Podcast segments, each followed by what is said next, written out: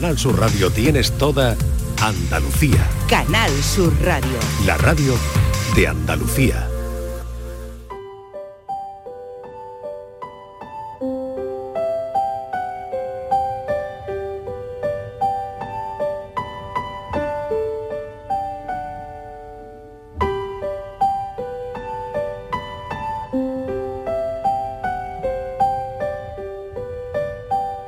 Tarde de Canal Sur Radio con Mariló Maldonado.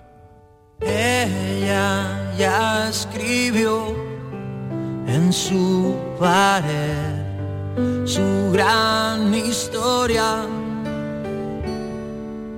Él le acompañó hasta el final y se fue sola. ¿Dónde está el botón para entender algunas cosas? Como tanto afecto va a acabar si hay memoria. Y ahí estará echando de menos, mirando atrás con su silencio. Cuatro y seis minutos de la tarde. Hoy en nuestro café volveremos a tener polémica porque hoy dicen que es el Día Mundial de las Madres y los Padres. Pero nosotros, para llevar la contraria, como siempre, hablaremos de los abuelos, abuelos que cuidan a sus nietos. Y es que aquí hay una conexión directa con, con todo eso, ¿no? Día Mundial de las Madres y los Padres, pero eh, abuelos que cuidan de nuestros niños. Es la polémica que esta mañana surgía en nuestra redacción y no nos dejaba indiferentes a nadie. Estíbaliz, que vuelve con nosotros. Claro. Presento también a Patricia Torres. Hola. Patricia, bienvenida. Y a. Claudia Hernández. Buenas. Claudia, ¿qué tal? Bueno, nadie indiferente ante Nadie. esta polémica. Porque ¿no? mira, verás, A ver. que abuelos cuiden a los nietos, esto es también internacional. Ocurre en Sí. España y Sí. ocurre en todas las partes del mundo, incluido Eso es. Estados Unidos. Y en Eso Estados es. Unidos algunas abuelas han dicho, hasta aquí hemos llegado. Hasta aquí Sí. hemos llegado. Ya han dicho que nada, que, ya, que ya va bien. Claro, concretamente Vale. una, una, eh, ha- hay varias, pero una ha Sí. dicho que ella, ya, la más lista, que ¿no? ella ya se niega a cuidar a su nieto y le ha Ya dicho lo ha dicho una y ya y le ha dicho a su hija ha cundido el y ejemplo. le ha Ha dicho a su abierto la hija mira hija Sí. su hija 29 años mira hija si tú quieres que te cuida el niño tú me vas a pagar la hora 20 dólares que son 19 euros en España vale, ¿eh? y eh, dice mira yo ya he criado a mis hijos Así que esa es tu tarea y tú te encargas de ellos. Que tú quieres, es un trabajo. Tú me pagas 19 euros la hora y yo te cuido al niño. Claro, la hija, la hija, me imagino que tiene muy buena relación entre las dos. La hija, Ujú. ¿qué ha hecho? Dice, esto lo tengo que poner yo en redes porque lo de mi madre no tiene explicación. No tiene nombre, ahora ha No. dicho lo de mi madre no tiene, nombre. Y Claro. dice, esto lo voy a poner yo en las redes. Y ha ido la hija y lo ha puesto en las redes. Y ha puesto la hija. Los abuelos deben cobrar por cuidar de sus nietos, porque ¿Y esto es lo que dicen las pretende. redes? Menudo lío se ha armado. Pues bueno, las Todo el redes día, sociales ¿no? ardiendo. Bueno, han ardido las El redes debate. sociales con la pregunta. ¿eh? El debate, Marilo, ha Sí, surgido sí, el increíble. debate. Eh, pues eh, miles de seguidores y entonces, ¿qué dicen? Pues dicen de todo, mira. Dicen que, eh, que consideran caprichosa y exigente a la abuela. Sí. ¿Vale? Otros dicen que, que antes de ser padre, que hay que saber si tienes capacidad para cuidar a tu hijo y cómo te vas a arreglar. Que no puedes tener hijos y ahora decir, toma, mami, el nieto, tú lo me lleva, lo crías. ahí ¿no? lo llevas. Y otros Claro. que dicen que, bueno, que hay personas que se encargan del cuidado infantil, que se la contrata y, y que si ellos trabajan, porque la hija dice que trabaja mucho, que tiene una jornada muy larga, que el marido también, y que no se pueden encargar del niño y que ellos no van a pagar a nadie teniendo a su madre que no Claro. tiene nada que hacer durante todo el día, porque Voy además a introducir en este debate a una persona muy especial. Yo estoy encantada de que haya, incluso con todo lo que tiene en lo alto, que tiene mil millones de historias, pero ha querido venir a pasar un ratito con nosotros esta tarde, Jesús Reina, el violinista. De los músicos más importantes que tenemos en nuestro país. Y padre, ¿eh? Y, padre. Y, padre. que y por eso quería decir, que me por estaba. Quiero, quiero, quiero, quiero yo decir algo también. Sí, Jesús, bienvenido. Muchas gracias. Tengo mil millones de historias, pero esta es una historia muy bonita. Yo quería estar aquí con vosotros. Qué bien. Y me gusta este debate porque yo creo que los padres tenemos que cuidar a los hijos. Los Ujú. abuelos están para mal criarlo y mimarlo, no para cuidarlo, Tienes que es diferente. Si hacemos memoria, yo creo que esos son los mejores momentos que tenemos de nuestra infancia. Los ¿no? mejores momentos de nuestra infancia eh, son precisamente eso, cuando tu madre te decía que no a una cosa y llegaba tu abuela y por detrás ¿eh? ¿Verdad que te sí? daba lo que te había dicho tu madre que no. O más, o más. O más, o incluso más. Yo, yo especialmente me acuerdo con el chocolate, porque a mí no me dejaban, mm, mm, bueno, he, he sido chocolatera de toda la vida, pero a mí me encantaba el chocolate, el chocolate. Y nunca querían que lo tomase antes de comer. Claro. Y mi abuela a veces me decía, tú tómatelo cuando tú quieras. Yo con el chocolate no tenía problema porque mis padres son muy chocolateros. Ah, pero bueno, con la hora mira. de dormir sí. Y con la hora de dormir. Oh, y ella seguro que te tarde. dejaba a ti. Bueno, hasta que se nos cerraban los ojitos viendo Bueno, la tele. imagínate tú hablar de la historia de tu abuelo, que ahora hablaremos también, ¿no? Como Sí, sí. el violín y cómo todo eso llega también a través de, de ahí, ¿no? Sí, por eso la conversación toca una fibra sensible también, porque, Sí. Veré, yo, yo he estado mucho tiempo fuera y, y mientras más tiempo he estado fuera, más me ha tirado mi tierra, mis raíces y inevitablemente la familia y mis abuelos. Ahora que en paz descanse, mi abuelo. Pepe Reina, que mm, yo de pequeño me quedaba embelesado con su sonido del violín. Era algo y es algo que todavía no puedo explicar ni comprender a día de hoy, porque yo lo escuchaba cantar y me gustaba, cantaba con él, tocaba la guitarra con él, el pandero, bailaba la bandera en los verdiales, pero el violín tenía algo que me hipnotizaba. Y a raíz de ahí es- esa obsesión que, que él me transmitió y esa paciencia de abuelo y de maestro, porque él se sentaba conmigo, hacía una cosita al violín, él hacía, ahora aprovecho que tengo el violín aquí. Además se ha traído el violín. Imaginad qué lujo tenemos esta tarde en el programa. ¿Qué hacía tu abuelo? Pues mi abuelo ha- hacía esto, la, la entrada por verdiales de los montes, él hacía muy despacito. Y paraba. Y me pasaba el violín y yo lo repetía como buenamente podía, porque yo era un crío, yo tenía tres años en, en aquel entonces, entonces yo lo repetía y él seguía otra vez. Cuando veía que me lo había aprendido, se salía y empezaba a dar vueltas por el pasillo andando. Y él lo escuchaba, y cuando escuchaba que había salido, abría la puerta y decía, él, él no daba muchos piropos, pero cuando lo hacía, te sentía de bien porque decía con una voz rotunda, bien. Entonces ya, eso a mí me alegraba el día. Claro, qué recompensa Jesús, ¿eh? Sí, sí, desde luego. Fíjate, ese bien, Ese bien. de tu abuelo, ¿no? Mm. Eh, con todo lo que significaba para un, para un niño pequeño, ¿no? Y para, bueno, qué maravilla. Esto va a continuar, esto no para aquí. Bueno, ¿qué os ha parecido? A ver, Estíbaliz, Bueno, Claudia, Patricia. maravilloso, Bueno. qué delicia, deseando escucharle. Bueno, vamos a dejar la pregunta, ¿no? Vamos Venga, a dejar dejamos la pregunta. Pues vamos a hacer a los oyentes, Mariló, la misma pregunta que ha hecho esta, esta joven madre de 29 años a los americanos, que les ha preguntado, ¿los abuelos deben cobrar por cuidar de sus nietos? Pues le vamos a preguntar lo mismo a nuestros oyentes, ¿qué piensan? Se va a armar el lío, ¿eh? Se va a armar el lío esta tarde. Haber Es que, debate. es que aquí pagamos de otra manera, aquí llevan un plato de puchero, Claro. ¿sabes? Lo llevamos a la esa- playa. es que esa es otra pregunta. Es que esa es una pregunta que deberíamos, en el debate que tenemos nosotros siempre a las 5, en nuestro café de las 5, siempre surgen miles de preguntas eh, a colación de la conversación que estamos teniendo. Y esa es otra, porque ¿cómo le pagas? Claro. ¿Cómo le paga? Aquí le pagamos, pues muchas veces una le lleva a su madre una cajita de pasteles, ¿no? Claro. De la pastelería que más le gusta. Unos bombones. Eh, exactamente. Unos creo- bombones. Lo que pasa es que suele ser al Yo revés, creo- ¿eh? De yo creo- a los abuelos, Yo no, ¿no? estoy de acuerdo, no estoy de acuerdo. Yo creo que tú le dejas el niño a los abuelos y cuando vuelves te llevas al niño y el tupper. Eso No es es que tú le lleves la comida. Yo estoy de acuerdo con luego te- Es que además les dejas el frigorífico vacío. Sí, Sí, eso es tienes verdad. toda la razón. Yo eso lo he vivido. Yo eso lo he vivido en mis carnes, como decimos aquí. Bueno, Estivaliz, muchas gracias. Hasta Vamos, eh, está escuchándonos también Francis. ¿Qué tal, qué tal? Y tenemos paranoia contante y sonante ya. Deseándolo. Deseándolo. Muy bien, muy bien. Claudia, me encanta. Entre mis Vamos fans. Que es muy competitiva, ¿eh? Bueno, Venga. bueno, yo eh, seguimos con, la- con los enigmas cortitos, ¿eh? Vale. Este dice así. A ver. Dos hermanos son, uno va a misa y el otro no. Ay. Dos hermanos son, uno va a misa y otro no. Qué habilidad para bloquearme. Son dos Ah, gemelos. Pero es, pero es una sola cosa. Eh, el origen es el mismo. Eh, o sea, quiere decir que sí. Do- Claro, pero esos son hermanos. Dos hermanos son Hasta en la pregunta que le hago me quiere liar. dos hermanos, hermanos, o sea que esa- Sí. como padre misma madre. Sí. ¿Es una cosa son dos? Dos hermanos son, Pero- uno va a misa y el otro no. Si son dos, ya lo he planteado, dos hermanos son. Uno va a misa y el otro no. Pero sí que os voy a decir una cosa, probablemente los encontremos ju- juntos o muy cerca en la cocina. Bueno, Ah, pues esa estoy- es la gran pista. Bueno, ya estoy beoda, me voy. Ea, esa es la gran pista.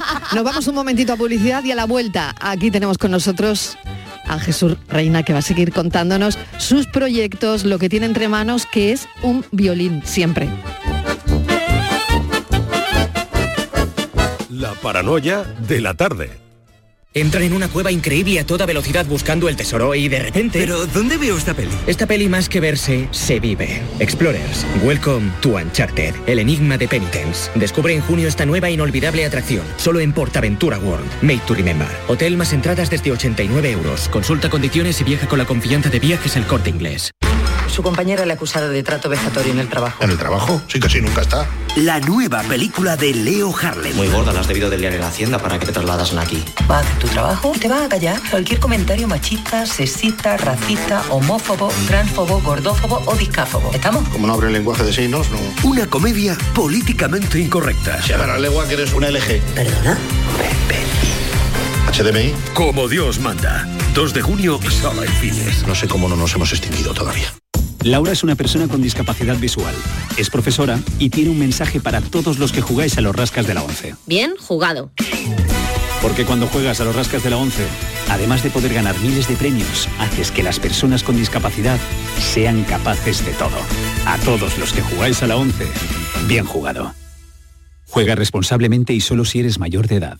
En Canal Sur Radio, por tu salud, responde siempre a tus dudas. Hoy dedicamos el programa a la salud bucodental y a conocer cómo puede afectar a nuestra salud general y cómo se convierte también en una manera de detectar precozmente algunas enfermedades. Lo hacemos con los mejores especialistas y con tu participación en directo. Envíanos tus consultas desde ya en una nota de voz al 616-135-135. Por tu salud, desde las 6 de la tarde con Enrique Jesús Moreno. Más Andalucía. Más Canal Sur Radio. Canal Sur Radio, Sevilla. Los guerrilleros, tapicería y colchonería en Utrera, a precios de fábrica. Cheslong de 3 metros con asientos extraíbles, cabezales reclinables, canapé, dos puff, cojines decorativos de regalo y telas antimanchas a elegir antes 899 euros y ahora solo 499 euros. Sí, sí, has escuchado bien, 499 euros. Y por un euro más televisor LED de 32 pulgadas de regalo. Estamos en Utrera, carretera Carmona número 15 en Utrera, Sevilla. Entregas en 48 horas. Soy el río Guadalquivir. En mis aguas se reflejan siglos de historia y en mi cauce fluye el futuro de nuestra ciudad. Porque cuando se trata de avanzar hacia una Sevilla más sostenible y amable, todos vamos en el mismo barco. Cruceros Torre del Oro. Más de 40 años apostando por el ocio y la cultura en Sevilla. Descubre nuestra obra social en crucerosensevilla.com. Si buscas coche de segunda mano a buen precio, solo hay dos opciones. O durante meses buscas y rebuscas coche entre familiares y amigos, bicheas por cientos de webs, seleccionas, clasificas y quedas para ver un coche, dos coches, muchos coches. Buscas mecánico para que mire motor, frenos, transmisión, ruedas y lo que haga falta. Negocias con el dueño con pinta de pirata. Lo compras, lo arreglas, lo pintas, lo limpias, buscas un seguro, una garantía y cruzas los dedos. O haces todo esto, o simplemente vienes a Driveris y te compras el coche que te gusta al mejor precio. Del resto, nos encargamos nosotros. Driveris, vehículos de ocasión de verdad.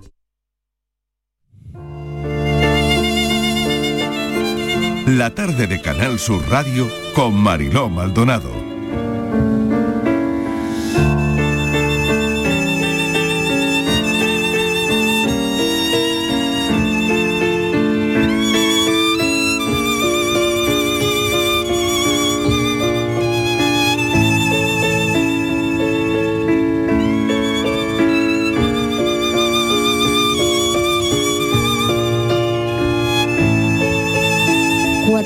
Cuatro y 23 de la tarde estamos charlando con Jesús Reina, eh, decía uno de los músicos más brillantes que tenemos en nuestro país, violinista. Eh, ahora tiene un proyecto precioso que se llama Málaga Clásica, del que hablaremos enseguida, pero escuchando este violín, yo, no sé qué sientes cuando tú te oyes, yo siento que no puedo interrumpir. Pues eso es uno de los mayores cumplidos que se pueden dar a un músico, el que de alguna manera capte tu atención y, y te hipnotice o, o- o te lleve a ese mundo. Yo, yo cuando me escucho soy muy, muy, muy, muy, muy crítico. Entonces, no puedo, yo no puedo escucharme, tengo que tomar cierta distancia. Yo si grabo algo, mm, mejor que no lo escuche. Y muchas veces pueden pasar años hasta que escuche algo. Pero mm, al tocar, sí te puedo decir lo que siento, y al tocar es como de, de- de lo que aparentemente es nada, surge un mundo nuevo, un universo nuevo de emociones, de sonidos, de... Es como, como una vida dentro de la propia vida, ¿no? Como una Mm. obra de teatro, como, como una película. Surge algo mágico y el tiempo se para y, y de algún modo me transporto a, a otro mundo. No, no, no puedo Mm. decirlo de otra manera. Fíjate, me estás hablando en esta respuesta que me acabas de dar de sensibilidad, de emociones, de lo que tú sientes por la música. Y yo creo que eso es al final lo que puede diferenciar a un gran músico de otro gran músico, ese tipo de matices, ese tipo de sensibilidades, ¿no? Que solo los grandes la tenéis. Es cierto que, mm, a ver, al final la técnica, la perfección, la limpieza, no son ni siquiera medios para obtener algo. Es algo que es parte de un proceso artístico en el que la cumbre tiene que ser eh, mover a las personas, conmoverlas, que, que sientan que cuando han terminado de escuchar algo, no sé si son mejores o peores que antes, pero que se sientan diferentes, que ha habido una transformación dentro de ellos, ¿no? Como cuando se escucha un, bello poema o cuando sale del cine uno y ha, y ha llorado toda la película, ¿no? Que, que sea una transformación personal lo que se logre. Y es verdad que, que en los grandes artistas está ese sello de, de realmente mover al mundo con, con su música. ¿Y cómo se maneja una emoción interna? Em, lo pregunto porque cuando alguien tiene que tocar el violín después de tener un suceso que haya ocurrido, pues por ejemplo la pérdida de tu abuelo José Reina. ¿no? Me resulta increíble que me digas eso. Te voy a decir por qué. Porque esta obra que acabamos de escuchar, que además soy yo tocando, lo he reconocido, a mí no me engañáis. Esa era una grabación mía, con Francesco Livetta, si no me equivoco, al piano. Eso fue lo primero que toqué cuando recibí la noticia que- de que falleció mi abuelo. Y estaba en casa y estaba solo y, y ni siquiera lo pensé. Recibí la noticia, era muy temprano y sin pensarlo dos veces saqué el violín de la funda y toqué esto. Y sentía que me estaba despidiendo de él a través de la música. Entonces, la música es sanadora, es transformadora y es sanadora porque a través de ella no tenemos que apartar nuestros sentimientos para, para poder hacer un buen concierto. Al revés, tenemos que tirarnos al vacío de nuestros sentimientos, a, ese precipicio que a veces tanto miedo da, eh, eh, en mi opinión, y dejar que fluya y al final a través de la música se canaliza eh, nuestra alma, es, es como una radiografía de nuestra alma. Qué interesante, Jesús, todo lo que nos estás contando, ¿no? Porque eso es lo que mm, refleja al final tu talento, tu, tu emoción cuando nos transmites una pieza, ¿no? Eh, ¿Cómo conectas también con el público de alguna forma? Es decir, ¿cuál es esa conexión especial que se establece cuando tú estás ahí tocando una pieza y, y tú ya sabes que has llegado al corazón de la gente? Ni idea. Eso es muy difícil idea, de contestar, ¿no? Sí, yo para mí es una sensación, es una sensación. Como cuando vas por la calle y sientes que, que alguien te ha mirado y lo sabes. Y vuelves la cabeza y efectivamente te ha mirado. Es una sensación.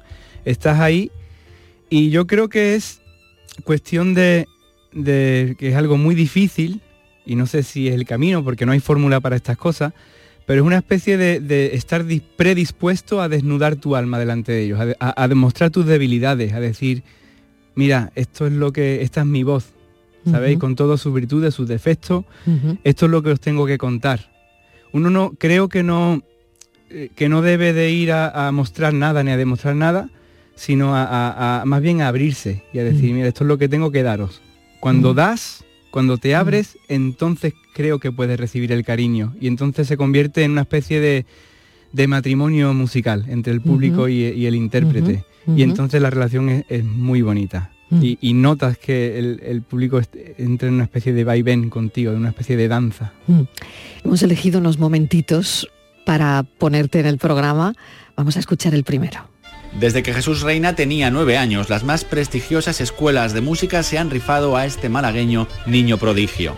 Becado por la Fundación Málaga y varias instituciones más, Reina es en Nueva York, a la edad de 17, el pupilo más joven de Pinka Zuckerman, a quienes muchos consideran el mejor maestro del mundo.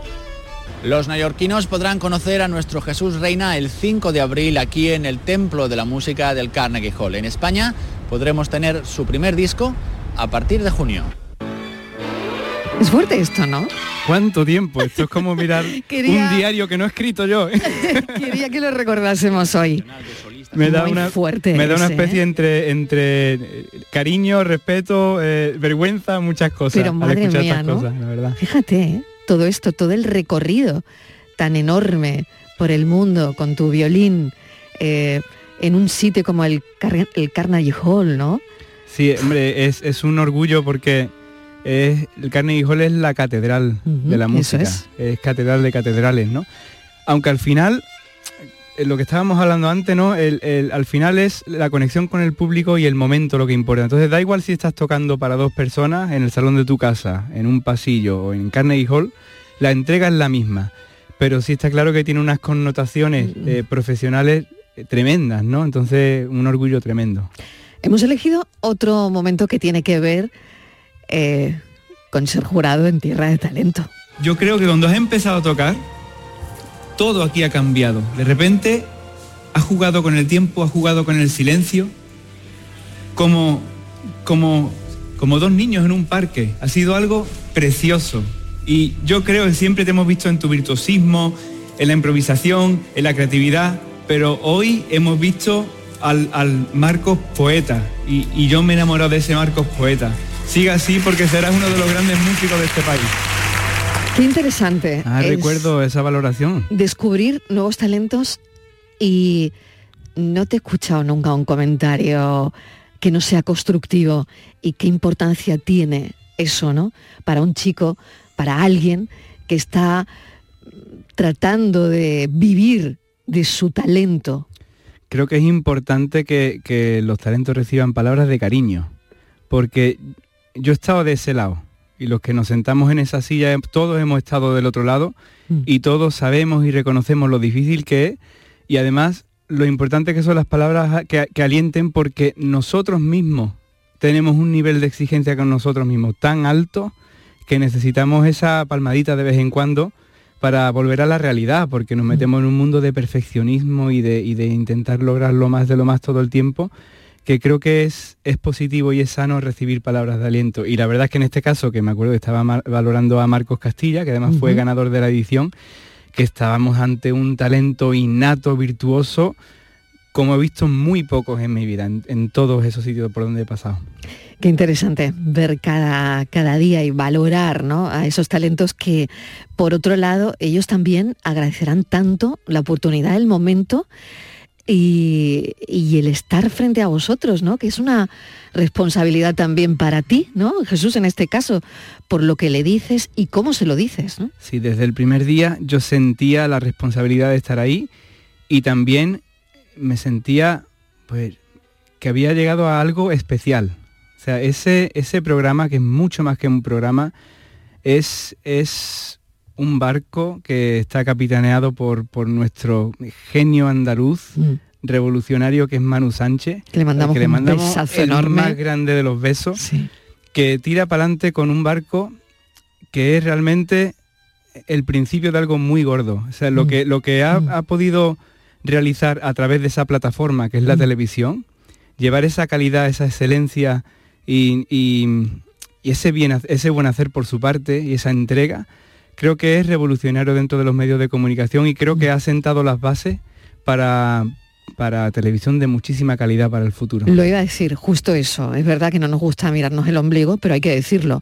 Aparte de los datos, que hay que recordar que hemos tenido, ha sido un mes de buenísimos datos y desde aquí la enhorabuena a todos los compañeros que lo hacen posible. No solo eso, sino también el hecho de hacer programas de calidad, programas de que representen eso, ¿no? Pues talento, eh, el talento de nuestra tierra. Vamos con otro momento que viene también de ahí.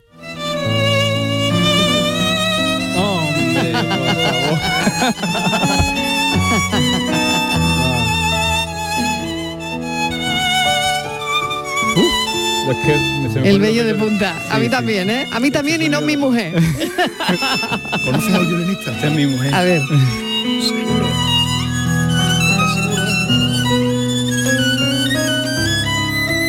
Esa sorpresa que te dan Bueno. los compañeros del programa y era tu mujer la que Era- estaba tocando. Sí, sí, la reconocí desde la primera nota. Quise ser un poco prudente, la reconocí desde la primera nota porque es inconfundible. ¿Cómo, ¿Cómo se sabe eso, Jesús? Pues eh, para mí es como ver la fotografía de alguien. Escuchar su sonido, para mí es como ver su fotografía. Lo reconozco y bueno, aparte es que tiene un sello muy, muy suyo en, en su sonido, que es muy reconocible y el momento tan bonito que me hicieron vivir y que en ese momento nadie sabía que estaba embarazada. ¡Ay!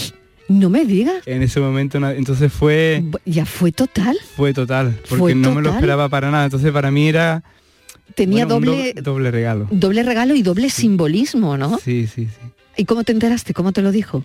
No, yo sí lo sabía. Tú sí lo sabías, pero- Éramos los únicos. Sí, pero ¿cómo te lo dijo ella? Bueno, pues ¿Cómo fue? reci- Ya, ya me encanta. Ella sabía, ella más. sabía la, la ilusión que tenía y que teníamos los dos, ¿no? Por ser papá Y- que, y yo ya- que tiene tres años ahora, ¿no? Sí, Y, y bueno, llevaba... Yo seguía un poquito el, el horario que ella Ah, llevaba bien, mensual, yo lo estaba bien, siguiendo bien. Y yo, yo ya... en la cabeza, Sí, ¿no? yo ya lo, lo empecé a sospechar. Entonces cuando una Que llevaba mañana... las cuentas, yo llevaba las cuentas a la perfección. y yo la miraba y yo Qué la miraba bueno. y ella no me decía nada. Qué bueno, hasta que una mañana ya cuando se dio cuenta ya eh, me dice, me miró y yo ya, sab- yo ya sabía lo que me iba a decir. Qué bueno, qué bueno. Qué bueno. ¿Le mandamos un beso? Un ¿Cómo se llama tu mujer? A- Ana Margarete Nilsen. Ana Margrethe de, Al- de Nielsen. Almojía, que es el nombre, ¿sabes? Sí, por eso te digo, a mí me ha costado, pero Ana, un beso enorme desde aquí. Vamos a Málaga Clásica, ¿eh? porque Málaga Clásica es de esos proyectos que tienes ahí, Jesús, y que, bueno, arranca y es un no parar. Porque, bueno, cuéntanos la edición, cuéntanos cómo se te ocurre crear este proyecto y que ha tenido una acogida increíble. Pues nos sentimos afortunados porque es un proyecto que iniciamos juntos hace 11 años y se ha convertido Málaga Clásica prácticamente en un clásico de, de la música en Málaga. Realmente desde la primera edición que fue en el 2013 y en cada una tocamos una temática, esa idea nos viene de inspiración de un festival donde tanto Ana como yo fuimos de artistas en, en- en California, Music at. Menlo se llama. Entonces una temática que aborda el festival entero, que, que sirve como hilo conductor. Y en la primera edición hicimos a través del tiempo y ahí íbamos en orden cronológico, seguíamos la música desde el barroco hasta lo contemporáneo. La segunda edición, eh, que fue muy especial porque fue a través del folclore, fue inspirado en el folclore, hicimos músicas del mundo, entonces venían bandas folclóricas en directo, e inmediatamente después mostramos cómo la música clásica tiene una relación directa con todos esos folclores del mundo.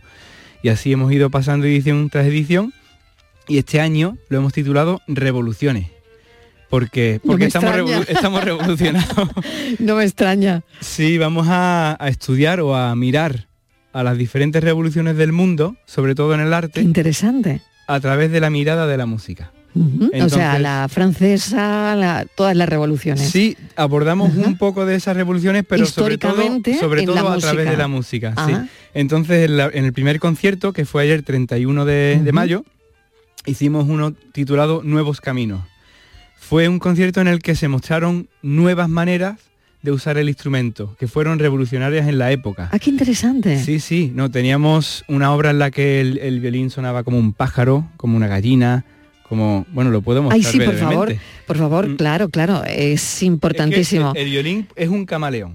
Yo digo que es un El camaleón. violín es un camaleón. Porque puede bueno, hacer si quieres yo lo veo como un camaleón, pero estoy convencida que yo lo que tú me digas, me lo creo. Esto, por ejemplo, esta obra no, no pertenece a la del programa de ayer exactamente, pero es la misma idea, que es de Enescu, de George Enescu, un compositor rumano que escribe, a través de su escritura se accede al sonido de un pajarito que él escuchaba de pequeño, es así.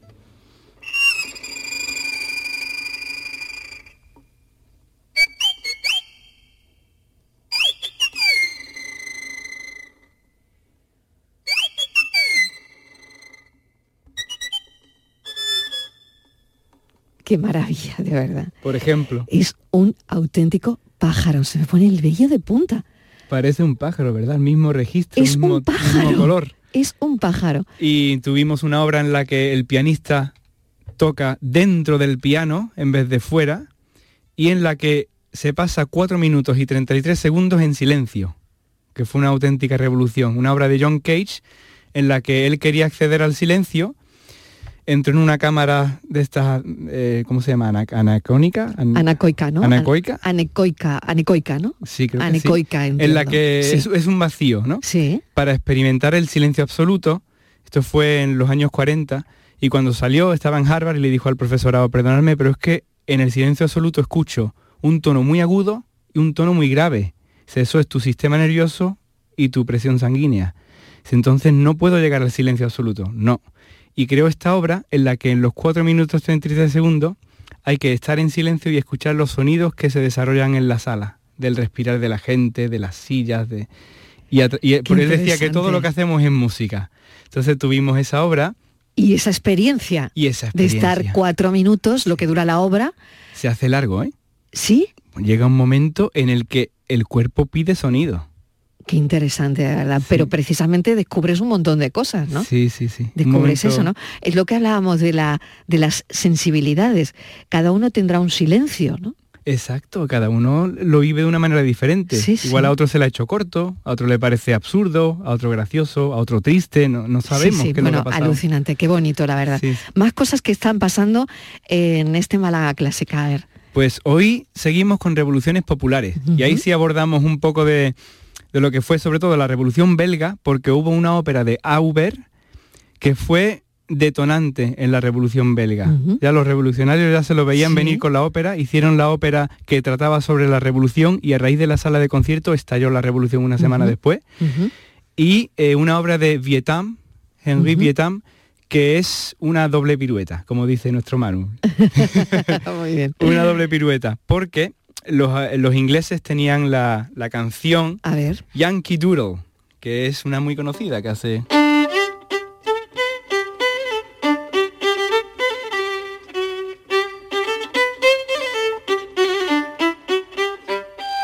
Qué bueno. Esa canción la cantaban los ingleses para mofarse de los eh, Yankee Doodles, que viene a ser algo así como los tontos americanos. Pero después los franceses se metieron en la revolución americana, los españoles también ayudaron. En- llegó el 1776 y cuando por fin se independizaron, la- se la cantaron los americanos a los británicos. Qué bueno, fíjate, Y este ¿eh? compositor belga, después de esta revolución, cogió esa, esa canción e hizo una versión para violín y, Qué y piano. interesante, qué interesante. Bueno, ¿esto va a durar cuánto tiempo? Pues- Porque la gente que esté en Málaga o a quien le interese venir, eh, este programa se emite en toda Andalucía, pero a quien le pueda interesar, bueno, pues que sepan que lo pueden hacer, ¿no? Pues hemos tenido el concierto de ayer en el Chegaray, seguimos en el Teatro Chegaray, en tres conciertos más, 1, 2 y 3 de junio, que además es un espacio ideal porque nosotros hablamos con el público siempre, antes de las obras, eh, le contamos cosas que nos gustan, que no nos gustan, lo que nos parece, y entonces es un entorno muy cercano, Mm. estamos muy cerca del público y, y es ideal para eso, entonces del 1 al 3 de junio lo que queda en Teatro Chegaray, y el 4 de junio terminamos con un concierto titulado La Grandeza de Beethoven, en el Teatro Cervantes. ¿Y nosotros con qué vamos a terminar? ¿Con, con qué queréis? ¿Tenéis algún...? No, no, yo, yo con lo algo que que tú quieras. No, siempre, siempre con lo que a ti te guste, con lo que tú adores, con esa pieza que te transporta, que creo que serán muchas, pero lo que tú quieras regalarnos, porque es un auténtico regalo tenerte aquí y, y tenerte con el violín. Violín que no sé si este tiene una historia especial, si no, ¿te gustan eh, los instrumentos con, con esa historia que, que no sé, que, que, que tengan? Sí, lo- los instrumentos tienen alma y además en los instrumentos Este en concreto eh, es cortesía de un amigo que lo estoy tocando mientras el mío, el mío está en, el, en- está curándose, estamos Ah, vaya. curándole unas cositas que le han pasado. Sí. Pero este es de un amigo, José Vélez, que le mando un beso muy fuerte porque lo estoy tocando desde hace un año aproximadamente y me estoy haciendo a él. Y precisamente los instrumentos tienen alma porque yo noto como en este año que he estado tocando el instrumento, yo me hago a él y él se hace a mí. Y eso queda grabado. Y el próximo violinista que coja este instrumento me va a conocer a través de él, porque va a sonar como yo lo he tocado, O sea que tú estás conociendo mucho más a José Vélez a través del a instrumento. través del instrumento. Y eso es... Y ahora cuando José Vélez tenga el violín, dirá, aquí tengo yo un cachito de Jesús Reina. Exactamente, vamos dejando cachitos de nuestra alma en los Qué instrumentos. bueno, pues con lo que tú quieras. Os voy a dejar un cachito de mi alma con un poquito de la meditación de Taís, que es una bella melodía de la ópera de, de Massenet, que dice así.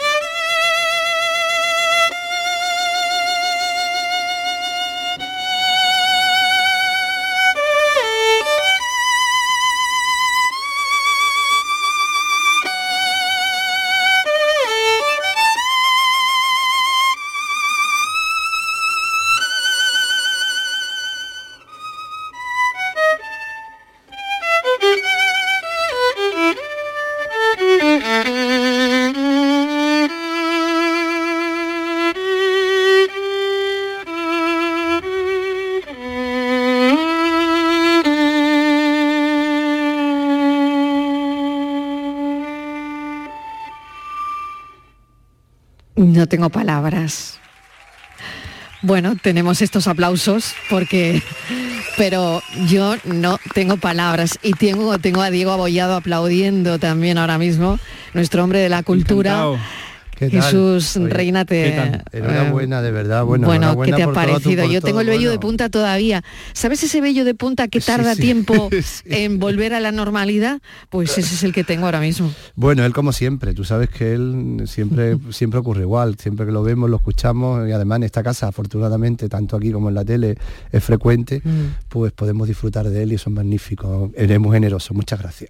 Gracias a vosotros, de verdad, por vuestro tiempo y por darme la oportunidad de estar aquí. Pues muchísimas gracias y yo solo me queda invitar a los oyentes a ese proyecto eh, que tiene Jesús Reina junto a Ana Nielsen. Málaga Clásica y que por favor no os lo perdáis, no os lo perdáis porque merece muchísimo la pena. Gracias Jesús. Gracias a vosotros y buenas tardes. Buenas tardes.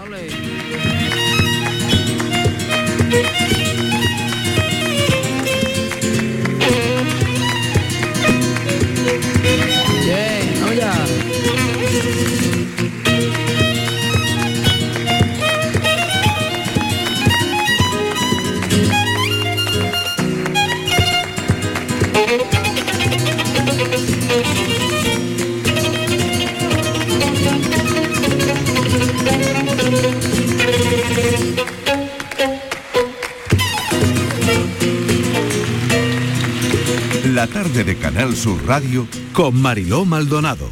También en nuestra app y en canalsur.es. Entran en una cueva increíble a toda velocidad buscando el tesoro y de repente... ¿Pero dónde veo esta peli? Esta peli más que verse, se vive. Explorers, welcome to Uncharted, el enigma de Penitence. Descubre en junio esta nueva inolvidable atracción, solo en Portaventura World, made to remember. Hotel más entradas desde 89 euros. Consulta condiciones y viaja con la confianza de viajes el corte inglés. Ya está aquí el verano, con sus playas infinitas, sus pueblos blancos y todo el tiempo del mundo para ti. Tiempo para hacer lo que tú quieras o no hacer nada de nada. Es tiempo de verano. Date una alegría. Ven Andalucía. Campaña financiada con fondos FEDER, Junta de Andalucía.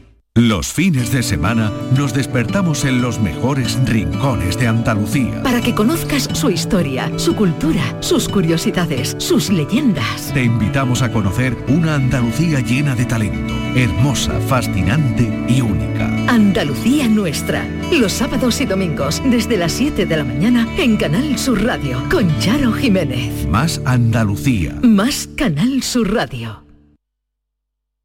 Queremos seguir dándole alas a tu negocio. Por eso, en Caja Rural del Sur trabajamos día a día para que tu negocio no tenga fronteras. Ponemos a tu disposición expertos en negocio internacional que te darán respuesta inmediata, siempre que lo necesites. Caja Rural del Sur. Formamos parte de ti. Los frigoríficos del ahorro, los frigoríficos Nevir, selección de frío o congelador, motor inverter para bajo consumo, enfriamiento rápido, silenciosos. Sí, sí, frigoríficos Nevir, en blanco o inox, puertas reversibles. Ya lo hemos dicho, somos los frigoríficos del ahorro. Nevir, en las mejores tiendas. Cinco océanos, lo mejor en congelados. Hasta el 13 de junio, en 5 océanos, Sevilla, pechuga de pollo a 4,80 el kilo y rodaja de merluza a 6,95 el kilo. Variedad, calidad y precio con la mejor atención. Pescados, mariscos, carnes, verduras, frutas. 5 océanos, en Triana, Cerro del Águila, Pino Montano, Montequinto y Dos Hermanas. La mañana de Andalucía. Canal Sur Mediodía. La jugada local de Canal Sur Radio. Andalucía a las 2. El mirador de Andalucía. Días de Andalucía. Toda la información local y de cercanía y que te interesa está en tu radio. Canal Sur Radio Sevilla. La radio de Andalucía en Sevilla. La tarde de Canal Sur Radio con Mariló Maldonado. Estamos ya con nuestro hombre de la cultura. La última batalla de la guerra de Ucrania se acaba de librar en uno de los museos más importantes del mundo, la National Gallery de Londres. La obra Las bailarinas rusas pintadas por el, el impresionista de gas. Son ahora ucranianas, las bailarinas ucranianas. Se llaman de ahora en adelante este conocido cuadro de Degas. Claro, a mí me lleva a preguntarle a nuestro hombre de la cultura qué le parece todo esto. Diego Abollado, hola de nuevo. ¿Qué tal? ¿Cómo estamos? A ver, eh, estamos cambiando tantas cosas. Sí, estamos, sobre todo- no lo sé, mm, esto, este cambio de nombre de un cuadro de Degas y, y batalla. Sí, sobre Y- todo, sobre todo la palabra, batalla. la palabra batalla. Eso es lo que nos viene a decir que la guerra no solamente se libra, no solamente se libra en los campos de batalla, sino que va más allá. Y, y- y la guerra cuando la cultura entra, en la- cuando se mezclan las cultu- la, la- la- la cultura Mm. bélica con la cultura no bélica, la Mm. cosa se complica siempre. Porque al Mm. final de alguna manera el arte sale perdiendo. ¿no? También es cierto que el arte también es fundamental para, para, para- para reforzar y para y para, y para Claro. encontrar la identidad de un pueblo, con lo cual estamos en un terreno en un terreno peligroso, ¿no? Estamos en un terreno, yo creo, mm, quizás pantanoso si no lo explicamos bien, Diego, porque eh, ¿qué argumenta la National Gallery para, para dejar de llamar al cuadro las bailarinas rusas? ¿Hay algún argumento que, Eh. que a, la- a- a la gente, no? Pues, pues, no sí, sé, ellos, ¿qué ellos en, una, en ellos? una nota, en una nota que han, em- que han emitido han dicho que para reflejar mejor el tema de la obra, es decir, que reconocen que eh, la- la- este- este- este- esta pintura, este pintura, esta pintura de Degas está representada una bailarina que probablemente, con toda seguridad, están bailando un, un baile ucraniano. No por eso dejan de ser rusas, porque entonces Ucrania pertenece al imperio ruso, evidentemente, pero sí que de alguna manera distingue y, y bueno, y, y de alguna manera mm, le da un carácter identitario a un cuadro que, a- que antes eran unas bailarinas rusas, Rusia es muy grande, y ahora ya sabemos que son unas bailarinas ucranianas, ¿no? Claro, se bucea en la historia para saber que efectivamente eran bailarinas ucranianas. o- Efectivamente. Eso es. Esa es la idea, efectivamente esa es la idea. Lo que ocurre es que a veces también los folclores se confunden. También hay otros que dicen que bueno, que hasta qué punto podemos decir que son que son que son bailarinas rusas o son o bailarinas ucranianas que están bailando a la manera rusa o viceversa. Fíjate, hay el, el- el- el Met, el Metropolitan de Nueva York, para no cogerse las manos, ha hecho un ejercicio, ha ha hecho un ejercicio todavía como más más más sutil, más ¿no? sutil y más fino. Más sutil porque al final Exactamente. también esto es que va de eso. Y, y- y- y ha titulado... Por suerte o desgracia, claro. Exactamente, efectivamente. Y ha cambiado, ha, ha titulado el, el cuadro, que, que antes eran también bailarinas rusas de Degas, lo ha cambiado, es, es otro cuadro, pero es muy similar a este, es una serie que hizo Degas con bailarinas rusas. Y lo, lo ha, lo ha- lo ha titulado, porque es muy curioso, como para no, para no cogerse la, mano, bailarinas en vestido ucraniano. Fíjate.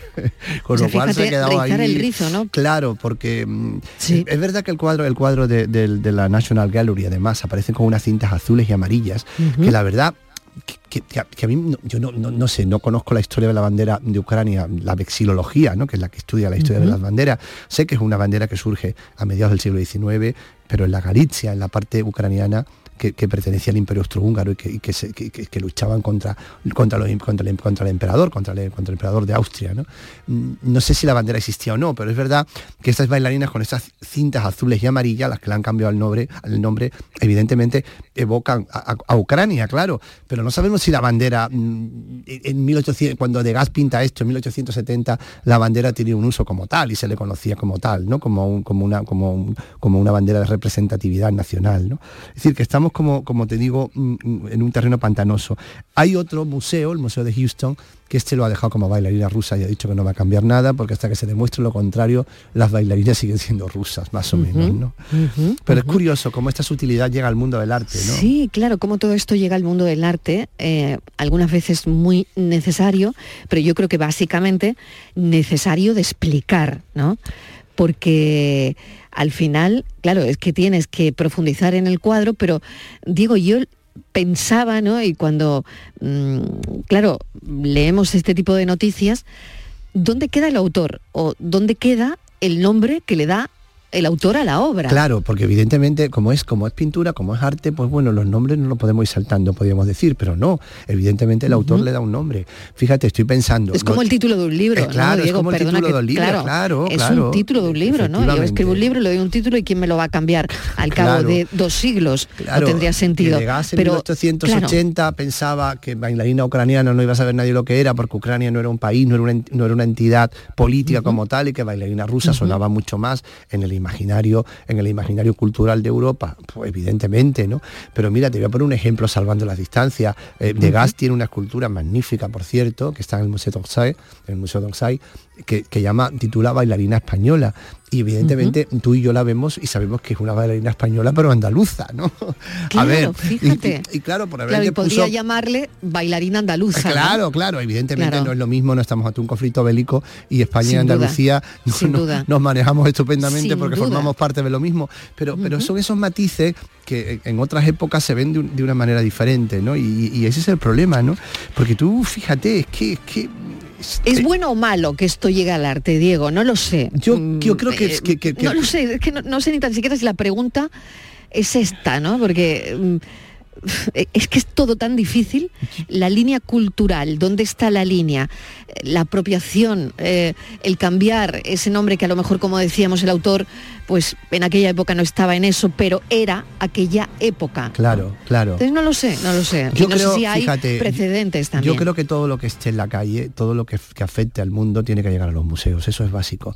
Los museos no son, no son torres de, de marfil o de cristal donde, donde todo no se mueve, donde el tiempo no pasa. Si hay un conflicto bélico en el que está involucrado Occidente, si hay un- una nueva nacionalidad que está saliendo, que, no es nueva, pero sí lo es en cierta manera, pues yo creo que los museos también tienen que estar, por lo menos tienen que abrir ese debate y tienen que verlo así. Yo creo que, que, que cerrarnos en torres de marfil no es bueno. Precedentes hay varios, claro, precedentes hay varios, pero muchas veces ocurre que, los argumentos son innecesarios. Mira, fíjate, eh, hablando de Ucrania y de Rusia, que comparten a grandísimas figuras del mundo de la cultura y del arte, era, es muy, muy curioso cómo Nikolai Go- Gogol, que es uno de los grandes escritores rusos, probablemente el fundador de, de- de la, de la literatura rusa más moderna, de la novela moderna, ¿no? a principios del siglo XIX, pues cuando fue el aniversario de él hace poco, los dos países, tanto Ucrania como Rusia, lo celebraron cada uno como algo suyo. Y en cierta manera los dos tienen razón, porque Gogol escribe en ruso, es el padre, es uno de los grandes padres de las letras rusas, pero a la vez es ucraniano, con lo cual también pertenece a Ucrania, ¿no? Y vivió en Ucrania además, y vivió en Ucrania tiempo, además, también. Con lo cual, mm, estamos, mm, estamos ante, ante una figura que pertenece a dos ámbitos y pertenece a dos mundos. Y además en Centro Europa esto sabemos que es muy habitual, ¿no? Ya lo hemos visto mucho. Kafka escribía en alemán, pero era checo, ¿no? Y, ocurre, fíjate, con otras grandes personalidades, entrando en el tema concreto de Ucrania y de Rusia, ¿no? Por ejemplo, Nijinsky, el gran, el, gran, el gran bailarín Nijinsky, ¿no? Era ruso, evidentemente, pero había nacido en Ucrania, ¿no? o Malevi, que es otro de los grandes, o, Prokofiev. Nos ponemos con la música clásica y tenemos nombres increíbles y, son rusos y eran ucranianos. Evidentemente escribían en ruso porque Rusia era la lengua, la lengua cultural y también la lengua dominante. Cuidado, esto es como todo, ¿no? Entonces es un tema que yo creo que lo bueno es reconocer mm, a, cada uno el ámbito de que los dos, en, los, dos culturas puede estar vigente. Y que al final lo que no son buenos para nadie ni para la cultura, Diego, son los conflictos, las invasiones, ¿no? El hecho de que, un país invada a otro, eso es lo que no es bueno para la cultura, ¿no? Porque ese contexto político mm, al final se refleja en, en, la cultura, ¿no? Lo mismo que en cómo va a evolucionar la cultura de ese país después de la invasión, ¿no? Evidentemente, porque fíjate... Y durante ya ni digamos, durante, digamos, exactamente, claro, porque durante, durante es una situación de caos, de, locura, ¿no? Y de violencia extrema. Pero es curioso cómo muchas veces también tenemos que irnos a, los a los artistas primigenios, a esos artistas que fueron ucranianos y rusos a la vez, y la mayoría de ellos no, la mayoría de ellos no tuvieron ningún conflicto.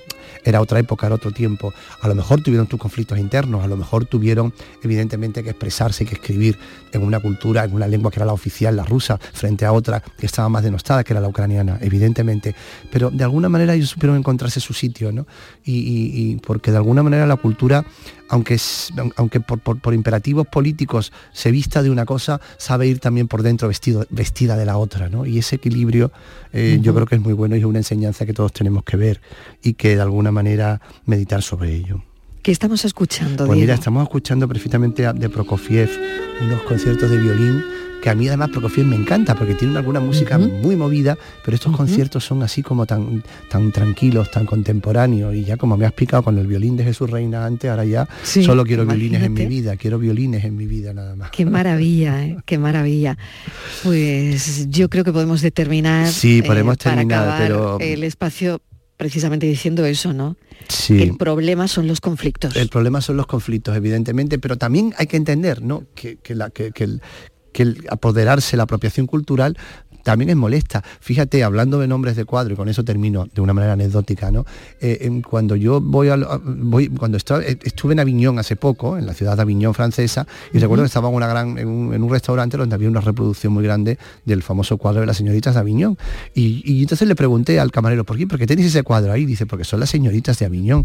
Y yo le dije, mire usted, no le dije nada, pero las señoritas de Aviñón no se llaman, el cuadro famoso de Picasso no se llama por la, porque por, la ciudad de Aviñón, se llaman por la calle de Aviñón de Barcelona. Con lo cual, evidentemente, es, un, cuadro que remite a una, a una calle de Barcelona y otros acaban apropiándose por el propio nombre de Aviñón. No pasa nada, Aviñón es una ciudad estupenda, ciudad papal, Barcelona también.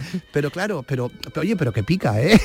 Sí, y sobre todo que lo importante es saber quién lo pintó, a quién lo dedicó. Efectivamente, esa, es la clave. Eh, esa es la clave. Entiendo que esa es la clave. Y estas chicas que pintaba el de Barcelona o el de Francia. Claro, y estas chicas que pintaba, que pintaba Picasso, pues eran unas chicas que estaban en la calle de Aviñón en unas condiciones además no muy buenas porque todos sabemos a lo que se dedicaban, ¿no? y de alguna manera si las trasladas a, a, una ciudad como Francia, pues le estás sacando el contexto, claro.